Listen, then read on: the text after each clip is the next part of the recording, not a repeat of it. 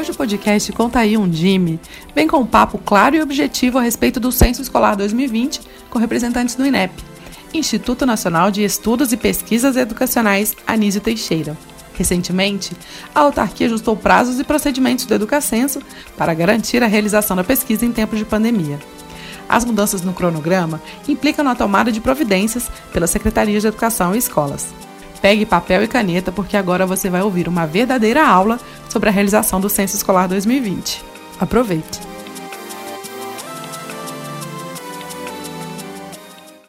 Olá, eu sou Joana Saraiva e faço parte da equipe de comunicação da Undime. Hoje estamos aqui com três convidados: Carlos Eduardo Moreno Sampaio, diretor de Estatísticas Educacionais do INEP, Célia Gedeon, que é coordenadora geral do Censo da Educação Básica também no INEP, e Marcelo Augusto Malman, dirigente municipal de educação de Estrela, no Rio Grande do Sul, e presidente da Undime Rio Grande do Sul.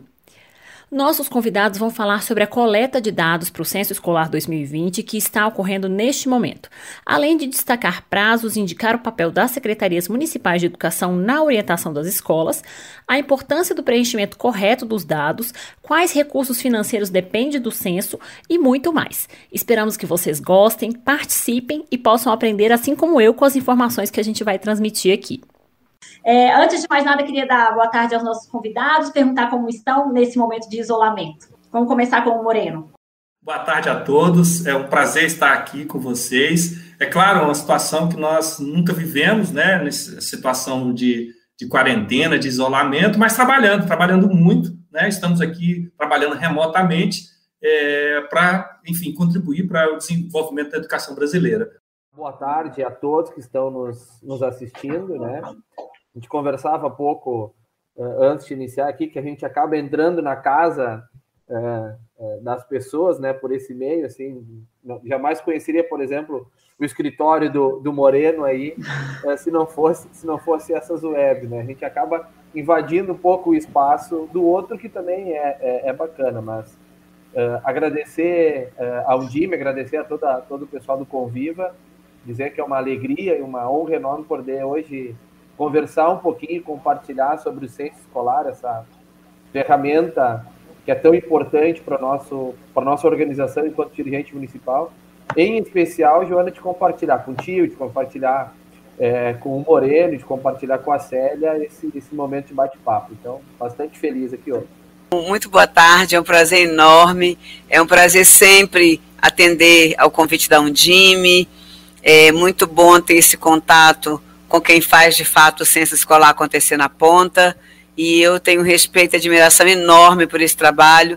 E toda vez que for possível, nós estaremos aqui para compartilhar o nosso aprendizado, né, digamos assim, porque o aprendizado ele é dos dois lados, né? Tanto eu aprendo com vocês, quanto vocês aprendem comigo, e a gente acaba que vai construindo juntos aí essa maneira boa de fazer o melhor censo do mundo, óbvio.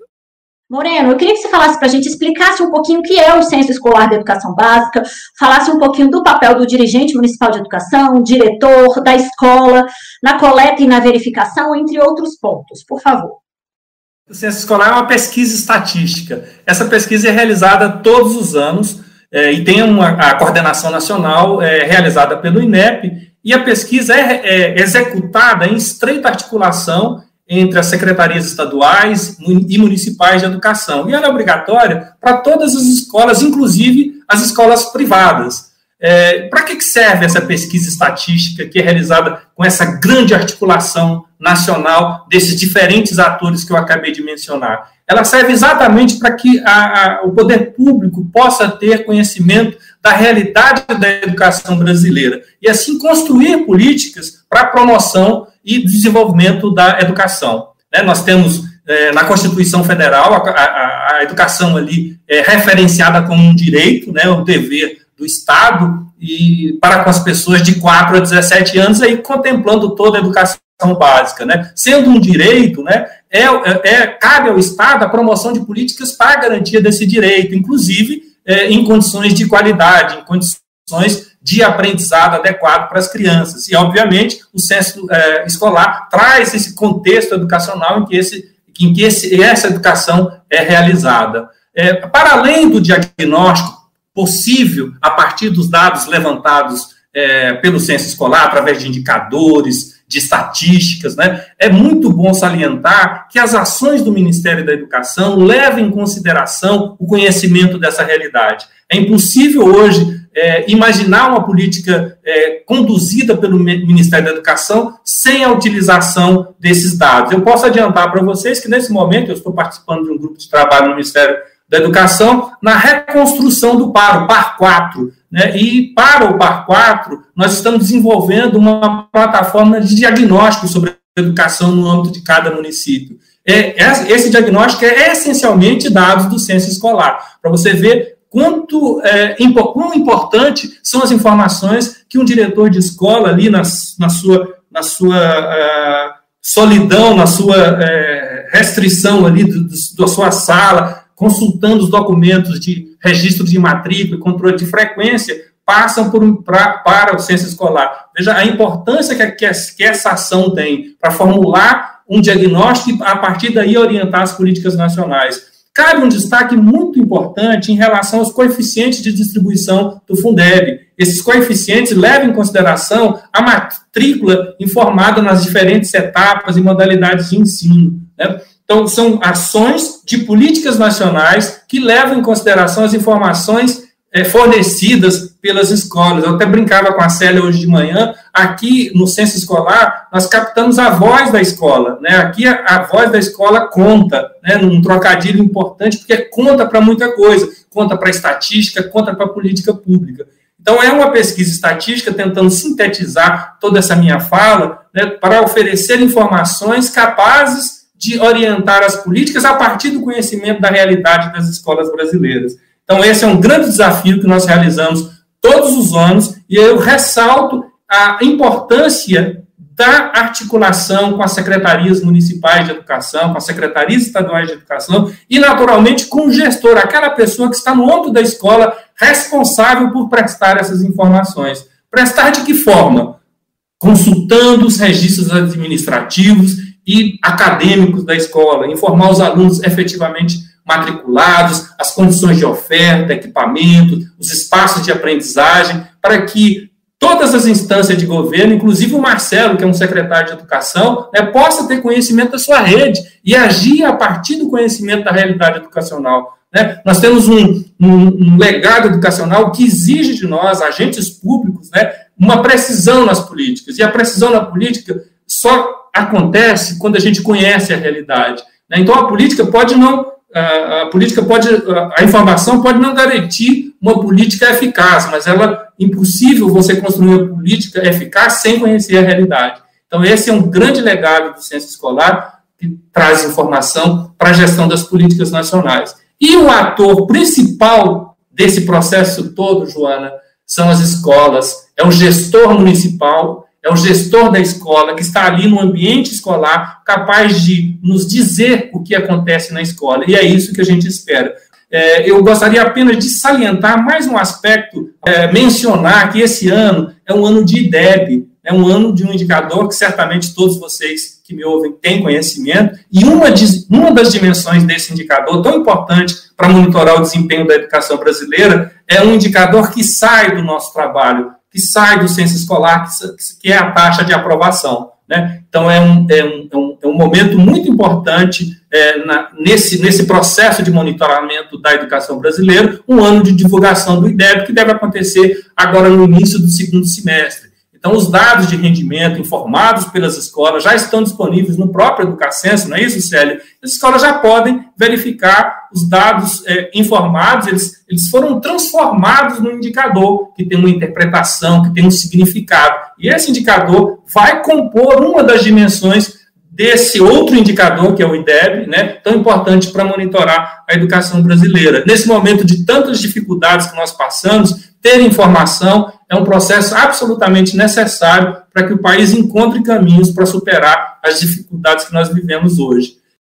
Célia, eu vou continuar contigo. Vou perguntar o seguinte: o censo escolar ele é dividido em duas grandes etapas. Eu queria que você explicasse para a gente quais são, por favor, qual é o endereço do sistema que deve ser acessado pelas equipes e qual é o papel do chamado superusuário. Bom, então o censo ele é acessado pelo educacenso.inep.gov.br. Esse é o endereço do Educacenso, já é esse endereço ao longo dos anos. Então, todo ano, o censo da coleta, o, o censo em curso, ele tem esse nome. Como que a gente divide o censo? Em duas partes. Um que a gente chama carinhosamente de matrícula inicial, que é essa que nós iniciamos agora, no dia 27, e teremos como inédito aí 87 dias de coleta, iremos até 21 de agosto.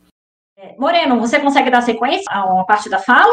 É, a Célia mencionava uh, as duas etapas do censo. Ela tinha acabado de dizer que essa primeira etapa se refere à coleta da matrícula inicial, mas também há uma segunda etapa, e essa segunda etapa se inicia até ao final do ano letivo. Nessa segunda etapa, nós coletamos aquilo que a gente chama de situação de rendimento e movimento do aluno, ou seja, é o resultado da avaliação interna da escola, né? Uh, onde o professor identifica se o aluno é, atingiu os requisitos que a própria escola estabeleceu para a sua progressão, é, sendo classificado, então, o aluno como um aluno aprovado. Né? Se ele não obteve esses, esses, requisitos estabelecidos pela escola, ele é considerado um aluno reprovado. Veja que essa é uma avaliação diferente da avaliação que o INEP faz. O INEP faz uma avaliação chamada de avaliação externa em larga escala, onde é feita uma, uma, uma prova, vamos chamar assim, baseada numa matriz de referência. Essa não, essa que eu acabei de fazer referência, que a escola vai informar na segunda etapa, é uma avaliação interna, avaliação que a própria escola faz de acordo com seus parâmetros. E a escola tem, obviamente, as, as, as, a autonomia né, em articulação com a gestão municipal para fazer essa avaliação. A Célia voltou, talvez ela possa concluir essa, esse raciocínio. É, então, a segunda etapa do censo, ela vem coletar justamente o que o Morano disse. É, desses alunos que você já matriculou e que você disse que eles estavam matriculados na primeira etapa, dizer o que aconteceu com ele. O que aconteceu com ele? Ele aprovou, reprovou, ele se transferiu, ele mudou de escola, como não mudou? Então, é para você ter o diagnóstico total do ano. Então, você tem a primeira parte e a segunda parte que vem complementar a primeira, que é a parte da matrícula inicial. E em casos de ano ímpar, um dos componentes do IDEB é a aprovação, as taxas de aprovação, que inclusive já estão disponíveis para os nossos usuários no, no endereço igualzinho, Educacenso, tracinho 2019. Já está lá disponível para os nossos usuários. E o último é sobre o superusuário. O superusuário, nós temos três usuários dentro do sistema. O leitor, que a gente indica que todos os, os secretários têm uma senha de leitor. O leitor ele faz o quê? Ele tem acesso a todas as informações, a todos os relatórios, ele pode ver tudo. O, o, o diretor, o, o, gestor, ele não precisa saber o nome do aluno, o nome da professora, de todo mundo, quando, mas ele precisa saber o quantitativo, precisa ter acesso aos relatórios, porque o quantitativo de aluno da rede dele ele sabe. Então, caso tenha algum erro, o relatório vai mostrar para ele que existe uma inconsistência, existe uma inverdade ou algo que pode trazer a ele um indício de alguma informação incorreta. O executor, ele é aquela pessoa que vai todos os dias digitar os dados, colocar as informações ali dentro. O superusuário, nós não aconselhamos que existam muitos superusuários. A gente aconselha normalmente um superusuário por município. Este superusuário, qual é a diferença? É que ele pode absolutamente tudo. Ele pode criar outros usuários e ele pode também fazer todas as ações dentro do sistema. E por isso a gente pede tanto cuidado, principalmente agora com a questão da lei de proteção de dados pessoais. A gente pede muito que o superusuário seja uma pessoa muito treinada, uma pessoa da confiança, como o Marcelo disse, em Estrela, ele tem uma pessoa responsável, que é quem treina os, os, os diretores, então, que é figura, são figuras importantíssimas para nós. Então, ele precisa ter uma pessoa da sua confiança. E o mais importante, vocês precisam também ter o controle desses acessos. Nós temos o que nós chamamos um termo de compromisso e responsabilidade, que nós estamos já lançando aí para todas as coordenações estaduais, onde a pessoa, mesmo servidor, eu, Moreno, todos temos que assinar que estamos responsáveis por aquelas informações e quando qualquer um de nós sair, é assim, desvinculou num dia, tem que alguém tirá-lo do outro, ou no mesmo dia, dependendo do horário, né, gente? Porque você tem que ter a responsabilidade de quem são as pessoas que estão tendo acesso aos seus dados. Os dados são das crianças e jovens do seu município, Marcelo. Então, você precisa saber quem são as pessoas que estão tendo acesso às crianças, aos dados das crianças e jovens do seu município. Então, se você contratar uma empresa para migrar dados, essa empresa precisa ser idônea, precisa ser uma empresa que tem que estar no contrato, essa responsabilidade, esse cuidado todo tem que estar no contrato. É só para aquele motivo, para aquela ação, e fora daquela ação, os dados devem ser todos apagados da empresa, nada pode ficar fora da ação do gestor. Vou continuar contigo. Eu vou perguntar o seguinte: quais são as principais mudanças na matrícula inicial nesse ano de 2020 para o censo e o que pode ser feito desde já pelas secretarias e escolas? Bom, mudanças praticamente não tivemos nenhuma mudança. O que nós tivemos em alguns casos foram alinhamentos de, de campos, somente para a questão de ajuste mesmo, tanto visual, o questionário com, com a tela, porque nós estávamos, tinha um pequeno descompasso aí, então a equipe fez esses pequenos alinhamentos e vamos ter também no caderno de conceitos, porque a gente está tentando é, deixar o conceito de uma forma mais amigável, uma linguagem mais amistosa, mesmo sendo técnica, mas que seja uma linguagem que possa atingir o maior número de pessoas. O que nós podemos fazer? Ora, nós temos agora 87 dias, então vamos usá-lo para nos planejar um pouco melhor, para planejar a nossa ação, porque quem migra os dados poderá fazê-lo a qualquer tempo, a qualquer momento, escola aberta ou fechada, não importa. O migrador, ele tem um sistema próprio em que ele vai tirar essa informação a qualquer momento de onde ele estiver, mesmo remotamente. Mas aquela escola principalmente as menores escolas, que tem ainda o seu documento todo em papel, que está na escola, essa tem um pouco mais de tempo para se planejar. Ela pode fazer isso com cautela, com calma e, claro, seguindo as orientações sanitárias de saúde do seu município, resguardando a você, as pessoas que você ama, indo com cautela, poderá fracionar os momentos em que ela precisará ir à escola, para que ela possa informar os dados baseado nos registros administrativos da escola. Vou seguir com o professor Marcelo. Professor, de que forma é feita a mobilização das escolas no município de Estrela, onde o senhor é dirigente municipal de educação, para que sejam feitos os registros dos dados dos estudantes do censo escolar? É, acho que é importante a questão da mobilização, né, por tudo que o Moreno já colocou, da, da relevância que tem o censo escolar, né? Ressaltar primeiro que o censo escolar, na verdade, o, o, fornecimento das informações do censo escolar, ele tem um caráter obrigatório, né? Tem um decreto é, de 2008, 6.424, se não me falha a memória, que, que fala da questão da obrigatoriedade das informações é, do censo escolar por parte de todas as redes, sejam elas públicas, municipal, estadual e a rede privada, né?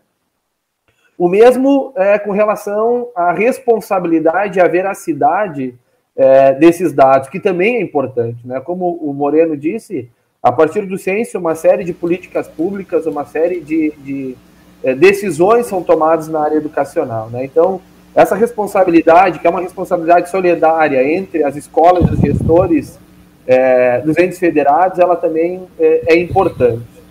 O papel do censo ele também foi refor reforçado, podemos dizer assim, a partir do Plano Nacional de Educação, né, de, eh, a Lei 13.005 de 2014, porque todo o processo que a gente tem, e por consequência dos planos estaduais e municipais de educação que foram desenvolvidos a partir daí em todo o território brasileiro. Né? Eh, a partir desse momento, do Plano Nacional, é, coube ao INEP, foi atribuída à INEP a tarefa, por exemplo, de, por meio das informações do censo escolar, a gente fazer os levantamentos, se as metas, estratégias estão sendo ou não atingidas, ou seja, o censo escolar, de fato, ele é um, um, um grande balizador hoje é, das nossas políticas públicas, né? E, como o Moreno destacou, talvez seja o maior exemplo de trabalho, pelo menos na área educacional, de trabalho colaborativo e republicano, né, é, aqui no Brasil, porque é, a gente chega, por exemplo, lá na ponta, lá na escola, né? Quando o gestor da escola, quando o secretário de uma escola é, presta, por exemplo, as informações necessárias aí atribuídas é, pelo censo escolar. É, e evidentemente essas informações têm um reflexo na ponta mesmo, que é na sala de aula, em todas as salas de aula, em todos os nossos alunos brasileiros. Né? Então, coloquei, fiz essa parte inicial, Joana, porque muitas vezes o fato de ser, de ter essa, esse caráter obrigatório, pelo menos para a nossa cultura brasileira, às vezes isso parece ser até um pouco pejorativo, do tipo, eu sou forçado a fazer isso, enfim.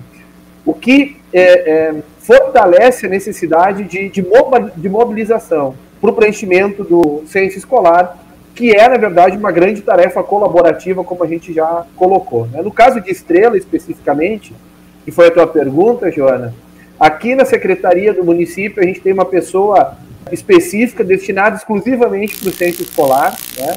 É tarefa dela, portanto, buscar formação, buscar informação, é, capacitar também os gestores, os secretários de escola e, acima de tudo, dar as condições para que uh, os gestores possam preencher de forma fidedigna uh, os dados do censo escolar. Né? Eu acho que essa é a nossa principal tarefa.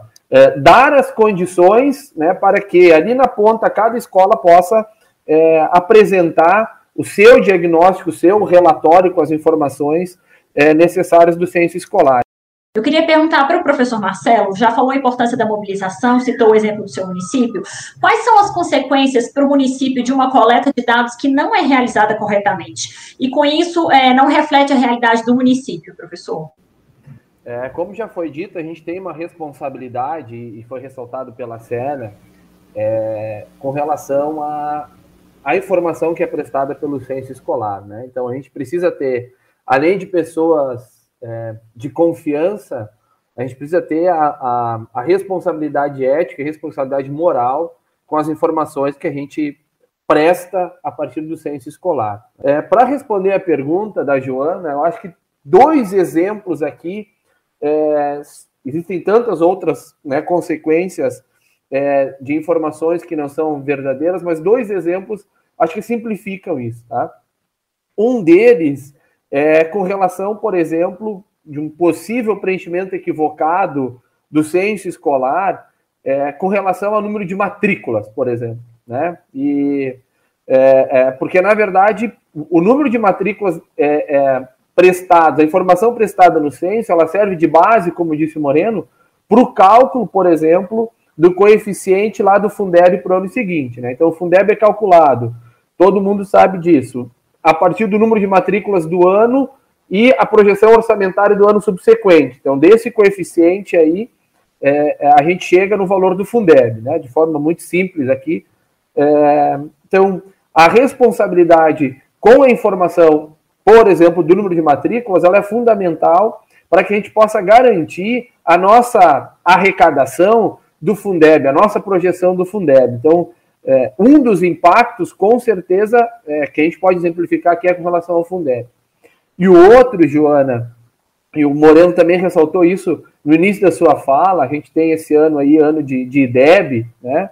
É, e o censo escolar, ele também nos fornece informações com relação a índices de reprovação, aprovação, de evasão escolar, que também são computados é, para o IDEB. Né? O IDEB, todos sabemos, não é só o resultado daquela avaliação, daquela prova é, que os alunos é, é fazem.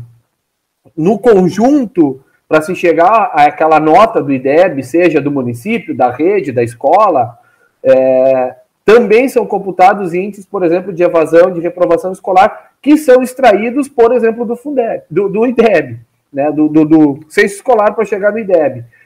E é, é, é, um outro exemplo, acho que claro, assim, de como é, o, os números, o, os dados do censo escolar são relevantes. E sobre o IDEB, eu quero fazer aqui um, um rápido parênteses. Eu ouvi essa frase uma vez de um colega secretário, e eu, eu gosto sempre de, de repeti-la quando a gente fala de IDEB. Porque a gente sabe que o IDEB ele tem os seus é, os, seus problemas, enfim, a gente tem alguns questionamentos, inclusive muitas vezes com o IDEB. E um colega secretário disse certa vez que o IDEB não é a escola, não é a rede na sua essência, mas é um retrato daquela escola, daquela rede. E ele diz o seguinte: bom, então, como toda foto que eu faço, toda selfie que eu faço, eu quero sair bonito, nessa foto, nesse retrato do IDEB, eu também quero sair bem. Então, a nossa preocupação com o IDEB, ela não pode ser só é, no momento que o aluno está executando a prova, a prova, ou seja lá qual a política a gente adote, é, para que a gente tenha uma, uma, é, um bom resultado no IDEB. A nossa responsabilidade com o IDEB, ela se inicia a partir dos, do, do, fornecimento dos dados do censo escolar, né? Porque boa parte desse critério do IDEB também é extraído daí. Eu acho que são dois exemplos, Joana, é, bem práticos de que forma os, os dados do censo podem impactar na nossa realidade, né? Célia, com as equipes trabalhando remotamente por conta da pandemia do novo coronavírus, quais cuidados e estratégias que as secretarias e as escolas podem adotar para levantar as informações que serão declaradas no censo? Nós temos é, contato com todas as secretarias estaduais é, e também com os municípios capitais. Então, alguns estão trabalhando de forma escalonada e alguns estão trabalhando com horário de meio período. Algumas escolas tão, é, estão tendo é, expediente em algum momento, ou para entrega do kit, alimentação, ou para entrega das tarefas da, do aluno, que eles recebem a tarefinha a cada 15 dias, leva as tarefas anteriores, busca. Então, eles estão tendo, é, estão se articulando e estão revezando para fazer esse atendimento. Então, eles têm sim alguma, algumas, né, muitas escolas, claro que nem todas as escolas, né, mas eles têm sim um momento de se articularem, tanto remotamente quanto presencialmente, assim como nós. É, nós também estamos fazendo o trabalho remotamente, mas quando necessário, nós também precisaremos, precisamos, ou quando precisamos, ir até o local de trabalho, a gente vai, então, com toda a segurança, seguindo todos os padrões de sanitários que são é, divulgados o tempo todo, é, cotidianamente, várias vezes por dia, para que as escolas possam, para que todas as pessoas possam ter essa segurança. E o que eles estão fazendo muito é já organizarem a documentação de acordo com as turmas, assim como é solicitado pelo censo escolar. Então, essa organização eles já haviam começado ao longo do tempo. Eles já têm, alguns têm a prática de já fazer essa organização. Logo que acaba o ano, eles já se organizam desta forma, até para facilitar o preenchimento dos dados, aqueles que preenchem online, obviamente. Os que preenchem por sistema próprio, eles têm tudo é, eletronicamente e fazem tudo de forma é, é, mecânica, né, online, fazem frequência online, boletim online, transferência online. Então, esses ficam bem mais tranquilo, é mais fácil o, o manusear né, do, do, do banco de dados. Moreno, quais foram as evidências que fizeram com que a equipe do INEP alterasse extraordinariamente a data de referência do censo 2020 para 11 de março? Excelente pergunta, Joana. Esse é um, esse é um ponto muito importante para a nossa reflexão regularmente, anualmente, nós realizamos o censo escolar é, a partir de uma data de referência que está estabelecida em portaria como a última quarta-feira do mês de maio. Essa é uma data de referência que é um momento em que já houve uma, uma acomodação de matrículas. Né? Então, em geral, as aulas começam ali em fevereiro, março, em maio nós já temos uma certa acomodação da matrícula, e a partir desse momento, sobretudo num país com as dimensões como o Brasil, que não, as aulas não começam na mesma data. Né? Então, nós temos um país muito grande, somos o quinto país do mundo em, em território e em população, 5.570 redes de ensino, mais 27 é, redes estaduais. Então, a gente precisa ter uma data de referência, e a partir daí, Joana, nós temos 60 dias para que as escolas possam informar os seus dados ou as redes de ensino ou sistemas de ensino, considerando, considerando aí a rede privada, né, possam lançar suas informações. A partir daí, por exigência da lei do Fundeb, nós publicamos no Diário Oficial da União os resultados, sobretudo os resultados que fazem parte, que compõem é, frações necessárias para o cálculo dos coeficientes de distribuição do fundo. Depois disso, as escolas ainda têm mais 30 dias para eventualmente proceder a alguma correção num dado, tá certo? Então, esse é o fluxo regular do, do censo escolar. Ocorre que esse ano nós tivemos uma situação atípica, não é, não é uma situação de emergência nacional, é uma pandemia, está afetando o planeta inteiro. E diante disso, nós tivemos que mudar as estratégias para a realização do censo escolar desse ano. Qual é o grande objetivo? O grande objetivo é realizar a pesquisa em função da necessidade que temos de utilizar essas informações para orientar as políticas nacionais. Imaginar um país como o Brasil, do tamanho do Brasil, com as desigualdades que nós temos, sem uma formação para fundamentar as políticas, seria uma tragédia ainda maior. Então, o grande desafio é realizar o censo. Obrigada, Moreno. É, professor Marcelo, eu queria perguntar, na sua visão como dirigente municipal de educação, essa foi uma decisão importante, considerar esse momento de pandemia, ampliar esse prazo para a coleta? Com certeza, Joana. A gente, inclusive, é, enquanto o DIME tivemos outros momentos antes, né, professor Moreno, de, de podemos conversar a respeito dessa, dessa decisão, né? E é, não é só uma opinião pessoal, isso aqui também é uma opinião enquanto um DIME, né, de que foi uma decisão sim acertada e uma decisão é, extremamente prudente que o INEP tomou com relação à alteração de calendário, é, de data referência, como o Moreno citou aí agora, a Célia antes comentou do prazo maior, né, que eram 60 dias, passaram para 87, além dos 30 dias que terão para ajustes, correções, né, Moreno, que, já, que também estão instituídos de forma legal no país, né? É, e foi prudente em virtude de toda essa realidade que a gente está vivendo de pandemia, é, como o Moreno disse, que não atinge só o Brasil, que atinge o mundo inteiro, mas que a gente está vivendo e que nos traz uma certa um certo sentimento de incerteza, um certo sentimento de angústia, que alguns mais, outros menos, mas acabam afetando a todos, né? Então, acho que é, é, é muito prudente é, essa possibilidade que nós teremos enquanto gestores aqui para que a gente possa se reorganizar nesse processo todo, é, de, nessa, nessa, entre aspas, loucura toda que a gente está vivendo aí, em virtude da pandemia, e ter um prazo maior para poder efetuar o fornecimento dos dados é, relativos ao censo. Até porque é, muitos municípios ainda trabalham de forma manual esse processo todo, a Célia já, já citou isso. Né? A gente tem vivido um período de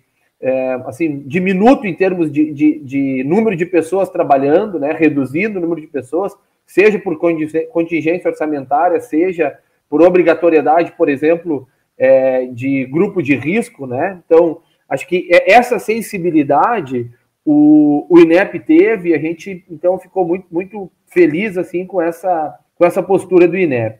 Agora, esses ajustes é, legais que foram feitos no calendário, como a gente acabou de citar aí, né, eles precisam ser é, permanentemente monitorados, né? E o diálogo entre é, as diferentes redes e instituições, como o Concede, como a Undime, que representa os secretários estaduais e municipais, com o INEP, ele, ele precisa permanecer. Porque, é, como o Moreno disse, a gente vive um período de. É um período extraordinário, um período que a gente não, não, não, não sabe como lidar exatamente com essa situação. A gente está aprendendo a conviver com isso e tomar decisões diante desse cenário. Né? Não é só o fato de a gente ligar ou não o microfone, né? se, se habituar a isso, mas é uma série de coisas que a gente precisa aprender em virtude da pandemia. Então, esse processo todo precisa continuar sendo monitorado, né? E eu gostaria de, de chamar a atenção para dois aspectos. Primeiro, com a alteração da, da, da data é, referência, que era a última quarta-feira do mês, né, pelo, pela portaria do MEC, no mês de maio, que passou a ser o dia 11 de março, e, e o Moreno explicou muito bem o porquê a data da escolha dia 11 de março, que não foi aleatória, tem aí um estudo por trás disso, né?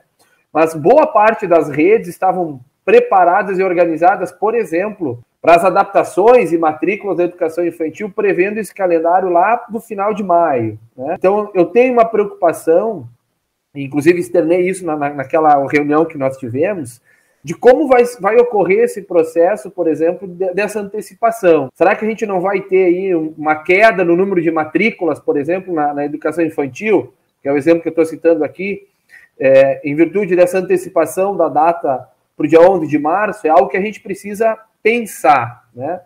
Outra coisa que é uma realidade, um outro, um outro, fato que é uma realidade que está acontecendo, é o fluxo migratório entre redes, em especial nesse momento de crise econômica que o país está vivendo, é, acentuada pela pandemia, da rede privada para a rede municipal ou para a rede estadual, por exemplo. Né? Então, a gente precisa pensar em como a gente vai é, ajustar esse processo, é, tendo como referência a data do dia 11, que é o período anterior à pandemia e esse fluxo migratório todo de alunos, né? É, para procura da rede uh, pública que já é uma realidade. São coisas que a gente precisa continuar conversando, debatendo, monitorando. E digo isso, Joana, não é como uma cobrança do INEP, porque essa é uma preocupação que o INEP também compartilha, ele também já possui, já externou isso, né? É, mas são, são, é um monitoramento que a rede municipal, por meio da Undime. A rede estadual, por meio do Concede, precisa continuar fazendo e precisa continuar dialogando com o INEP, porque a gente vive um momento uh, um, atípico, né? Nós precisamos, de fato, exercitar muito mais agora todo esse trabalho republicano e colaborativo que sempre foi típico do, do censo escolar, ainda mais então nesse momento de pandemia, para que a gente possa juntos o, com o conhecimento know-how do, do, que o INEP tem com a sua equipe técnica, é, com a realidade que a gente conhece de município, de estado, a gente encontrar as melhores soluções é, para esse período. Né? Quem sabe, não sei como vai ser isso ali na frente, é, Moreno, mas quem sabe naquele período que a gente tem de 30 dias de, de correções, de informações, não sei, abrir, quem sabe, uma aba específica para que a gente possa cadastrar as novas matrículas, não sei. São, são coisas que a gente precisa conversar e ajustar ao longo desse processo, que é um processo extraordinário para esse ano, em virtude da pandemia. Obrigada, professor. O professor Marcelo até adiantou umas questões que a gente vai falar mais para frente, mas tudo bem, vamos lá. Célia, e o que é importante as secretarias de educação saberem sobre a etapa de situação do aluno no censo escolar de 2020? A dica mais importante é, apesar de tudo, apesar da pandemia, mantenham todas as informações administrativas em dia para facilitar o momento deste nosso preenchimento, que eu ainda não sei qual será. Nós temos um momento previsto na portaria que saiu publicada no dia 25, nós já temos lá uma previsão de coleta da situação da do aluno de 2020, que começaria no dia 26 de fevereiro, já postergada, né, por conta do que a gente já está vivendo. Mas sabemos que isso pode acontecer um pouco mais para frente, porque nós não sabemos ainda como será o retorno, quando será o retorno. As redes vão voltar de formas diferentes, os estados vão voltar de forma diferente, os municípios. Então, talvez tenhamos que alterar também essa data. Então, o que eu colocaria como sendo algo bom, essencial, seria: já vamos deixar tudo quando o ano for acabando, tudo já organizado, as atas de registro final, tudo de uma forma organizada, para que seja quando for que for acontecer, que a gente já tenha aí um meio caminho andado que é a nossa parte da, da dos, dos registros administrativos de forma organizada para esse preenchimento. É, vou dar sequência agora com o Moreno. Moreno, o censo é a maior pesquisa dos dados educacionais, como você já colocou lá no início da sua fala. Há previsão de inclusão de novos itens para registro de dados sobre a pandemia, por exemplo? Excelente pergunta, Joana. Olha só, eu falei no início da, da minha fala da, da, importância dos dados para a fundamentação de um diagnóstico e, e, assim, orientar adequadamente a política. E o censo não pode se furtar a esse momento que nós estamos passando.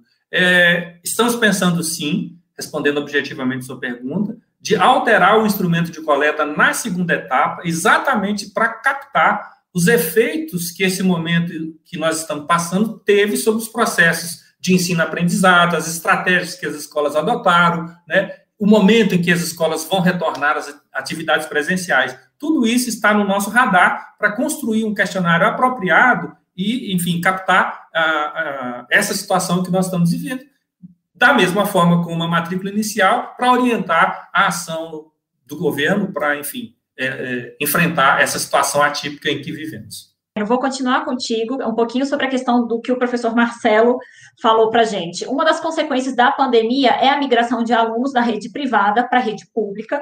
Como essas novas matrículas elas devem ser consideradas pelo censo para que não haja um impacto financeiro muito grande às redes? Olha só, a nossa orientação, Joana, é a mesma de todo o censo. Eu, na fala anterior, se vocês é, vão se recordar, que eu falei de uma data de referência, que, estrito senso, uma data de referência não significa um dia, mas um momento do calendário escolar. Né? E é exatamente por isso que a gente optou por uma data de referência tradicional um pouquinho depois, para que é, ela, ela já contemplasse essa acomodação da matrícula. Então, no momento de pandemia, é óbvio, é natural que esse mesmo procedimento seja mantido. Nós temos uma data de referência, como eu falei, estrito senso não significa um dia, mas um momento no calendário escolar, que é o momento para que se captar a matrícula inicial, e, naturalmente, como sempre fazemos, o censo pode sim né, representar, representar essa acomodação inicial. Então, objetivamente, é possível e nós recomendamos que isso seja feito. Obviamente que essa movimentação não pode ser indefinida. Né? Nós estamos tratando da matrícula inicial. Aquelas questões mencionadas pelo Marcelo, nós temos que tratar isso no momento oportuno. Nós, eu gostaria até de dizer para vocês que nós estamos instituindo, no âmbito do INEP, um comitê de monitoramento, porque certamente outras dúvidas surgirão. Eu vou citar uma aqui para você, que certamente o Rio Grande do Sul tem pouco isso, mas ah, nas, nas comunidades indígenas isoladas, eles estão simplesmente isolados de fato, ninguém pode entrar naquelas comunidades. Então, dificilmente nós conseguiremos alcançar essas escolas indígenas esse ano, por essa questão tão restritiva que nós temos.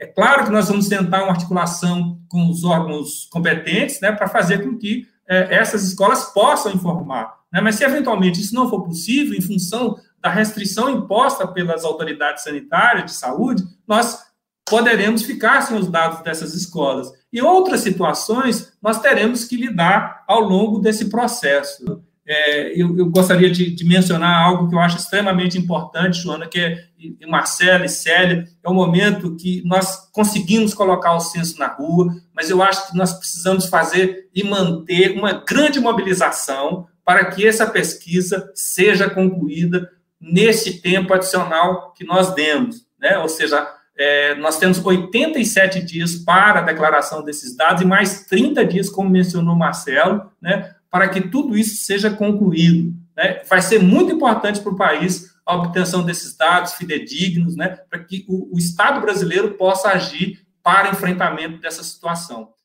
Eu vou fazer uma pergunta, uma última pergunta aqui para o professor Marcelo. Depois a gente recebeu algumas perguntas pelo Fórum do Convívio, pelo chat do YouTube, e aí eu queria dividir com vocês. Professor Marcelo, os dados que serão coletados nesse ano, como o senhor falou, têm grande impacto no ano que vem, né? é, quando a nova gestão vai assumir. A responsabilidade dessas equipes que hoje estão atuando nesse processo do censo é muito grande. Queria que o senhor falasse de forma resumida sobre isso, colocasse essa importância. Pedir para o professor sempre falar de forma resumida é, é um pouco difícil, mas nós, vamos tentar. vamos lá.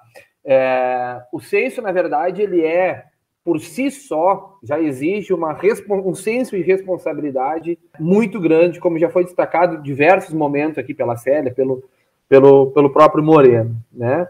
Como já foi dito, porque na verdade são informações balizadoras aí de uma série de, de políticas públicas da área educacional, né? Então, temos essa responsabilidade sim. É, quero reforçar aqui a influência que os dados do censo têm, por exemplo, sobre o Fundeb. Eu sei que isso é uma preocupação que está presente para os, para os dirigentes municipais, que é a questão orçamentária, né? Propriamente dito, propriamente dita, não só deste momento, que a gente já está sentindo alguns reflexos, como também para o futuro próximo. Né? E diante desse, desse cenário, desse contexto, que é completamente atípico, né? somado a esse período de final de gestão que a gente está vivendo, né? que, é, que é fundamental que a gente tenha todos os registros, deixa tudo deixe tudo programado e registrado para o próximo ano. Acho que isso é uma responsabilidade ética e moral que também nós temos, é, porque a gente não pode esquecer nunca, e eu quero enfatizar isso aqui rapidamente, que as informações do censo escolar, eu disse isso antes, quero enfatizar aqui, elas refletem lá na ponta, lá no aluno. Então, toda informação que a gente dá, a gente tem como responsabilidade fundamental garantir os direitos constitucionais de acesso, de qualidade, de equidade de educação e dos direitos de aprendizagem do nosso aluno. Então, a nossa responsabilidade no censo escolar ela afeta diretamente o dia a dia em sala de aula.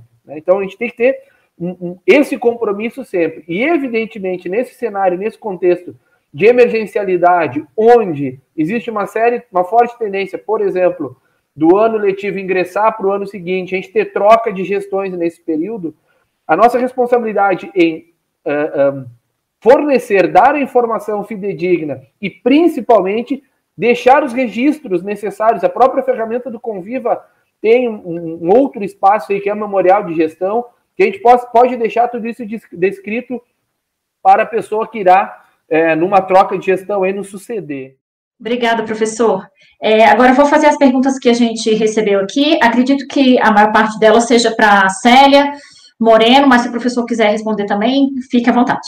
Vamos lá. A primeira é do é, Vendalo, Wendalo Gomes, de Lagoa Santa, na Paraíba. Ele fala: com toda essa questão da pandemia, a maioria dos municípios passaram a utilizar meios virtuais para, para possibilitar a prática de aulas remotas. No Educacenso, isso justifica a marcação de proposta pedagógica de formação por alternância? Olha só, alternância é específico, tá? Alternância é um outro conceito. Alternância é quando o aluno, normalmente são as famílias agrícolas ou escolas agrícolas, onde o aluno fica um período específico, o tempo todo ilhado, digamos assim, naquela escola, três meses, dois meses, e aí depois ele sai no outro período, que geralmente é o período de coleta, de, de coleta que eu digo é de colheita, né? De colheita, de preparação da terra, das suas. Aí ele vai, com o aprendizado que ele teve, levar para a comunidade e para a família. Então, a alternância não tem nada a ver com eu estar alternando, digamos assim, um momento presencial, um momento EAD, um momento pela televisão. Não é isso. O conceito é completamente diferente, tá bom? Obrigada, Célia. É, agora uma pergunta do Rogério de Oliveira Alves, de Russas, no, no Ceará. Há possibilidade de acessarmos os dados do censo escolar dos anos anteriores, 2018, 17, 16? Se sim, ele pergunta onde encontra essa informação. Bom, hoje no sistema, hoje é, dentro, assim, automaticamente, rapidamente, você consegue acessar os dados exatamente como estão no Educacenso apenas do ano de 2019, usando o mesmo endereço, só que um hífen 2019. Os anos anteriores a gente não consegue manter, consigo manter 20 e um ano anterior só, então 20 e 19. É, como a Célia tá, estava mencionando, é, nós só conseguimos colocar no ambiente do sistema de captação de dados, o Educacenso, apenas um ano anterior. Entretanto, a base de dados do censo, chamada microdados, no formato bem, bem é, é, complexo de, de, utilização, porque exige conhecimentos da área de tecnologia da informação, eles estão disponíveis no site do INEP, mas vai exigir do usuário conhecimentos é, nessa área de, do conhecimento, né? não tem jeito. Na sinopse estatística da educação básica, é, nós temos um conjunto de tabelas, uma centena de tabelas com um conjunto de informações sobre matrícula, docente, docentes, as condições de oferta educacional, é, e, e, esses dados estão disponíveis por município. E, e o usuário, é, acho que é o Rogério, né? O Rogério de Russas, ele pode ter acesso a, aos, aos a sinopse estatística no site do INEP. Entra lá, dados abertos, sinopse estatística. E ele vai ter acesso a esse conjunto de tabelas, uma centena de tabelas, resultados por município. Vamos lá, Célia. É, Helene Carrillo, ela pergunta, além dos professores e os monitores da educação infantil, eles devem ser cadastrados? Sim, nós temos inclusive essa opção lá, o monitor da educação infantil. Nós temos lá os auxiliares, a gente chama de auxiliares, na verdade, né? Então, se o professor, na, na sala de aula tem o professor e também tem um auxiliar, mesmo que não seja na educação infantil, ele deve sim ser cadastrado, não como professor, mas como auxiliar. Ok, obrigada. É, mais uma. Tem algumas questões específicas, Célia, muito específicas de determinados municípios, pessoas querendo tirar dúvida como fazer correção do nome. Existe algum e-mail que a gente pode passar para dúvidas, essas específicas de cada município? Temos o censo.escolar.inep.gov.br. Não esqueçam que o censo é com C mas precisamos ter o bom senso com S para responder ao censo. Então é censo com C ponto escolar arroba inep.gov.br. Tá bom, vamos lá. Outra pergunta, João Dantas. Como fica a situação dos alunos que foram matriculados após o dia 11 de março, já que a data de referência é 11 de março? O professor Moreno até já deu algumas respostas em relação a isso, e o professor Marcelo também já perguntou. Existe um arranjo natural, uma concertação com C, de concertados, de arranjados, né, de sintonia quando o aluno, durante um período pequeno, ele pode circular de uma rede para outra ou de uma escola para outra.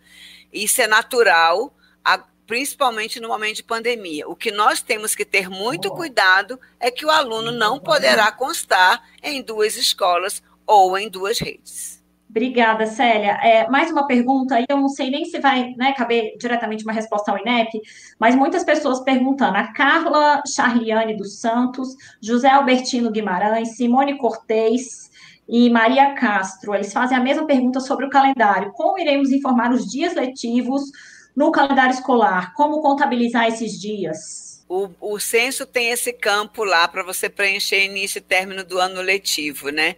Nós vamos, na verdade, colocar o que for a verdade, o que de fato acontecer. É isso que nós vamos colocar no censo. E o máximo que vai acontecer, porque não deu tempo de nós tirarmos essa consistência lá, é que é um aviso, não é erro, não é o erro impeditivo, impede absolutamente nada. Então, nós vamos colocar o que de fato aconteceu. E como o professor Moreno já disse, na situação do aluno, nós teremos questões adicionadas para que nós possamos entender o fenômeno que aconteceu durante a pandemia, períodos de início e término da suspensão. Se isso acontecer novamente, um outro período, outro período de início, outro período de término. E o que foi feito durante esse período, né?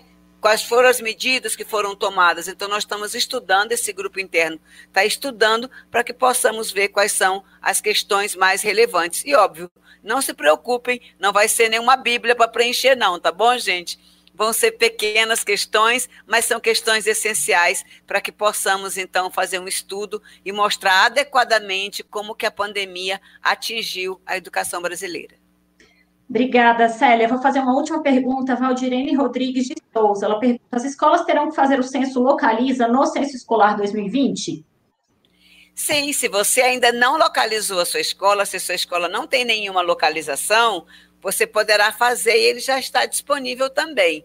Mas se você já localizou e ela está na localização correta, você não precisará fazer novamente, tá bom? Porque ela já fica valendo. Agora, se você não a localizou, é importante que ela seja localizada, porque esse dado é utilizado muito e ele é um dado muito relevante para as escolas. Inclusive, o catálogo de escolas, que é justamente a localização das escolas, está disponível, ficou disponível semana passada e está na página, e qualquer um de vocês, sem senha, sem nada, pode consultá-los. Antes da gente encerrar, eu queria deixar um recado. Quem importou os dados do Educacenso para o Conviva neste ano ou que mantém a ferramenta de escolas e matrículas atualizada, tem o um maior apoio na gestão do dia a dia. Não é possível fazer a declaração do censo escolar via Conviva, mas a plataforma ajuda na organização e na atualização dos dados de estudantes, profissionais e turmas. Estamos chegando ao fim do nosso episódio de hoje. Queria agradecer a participação de quem nos ouviu até aqui, acompanhou o nosso debate e agradecer muito a participação também dos nossos três convidados. Obrigada, Moreno, obrigada, Célia, obrigado, professor Marcelo, e até a próxima.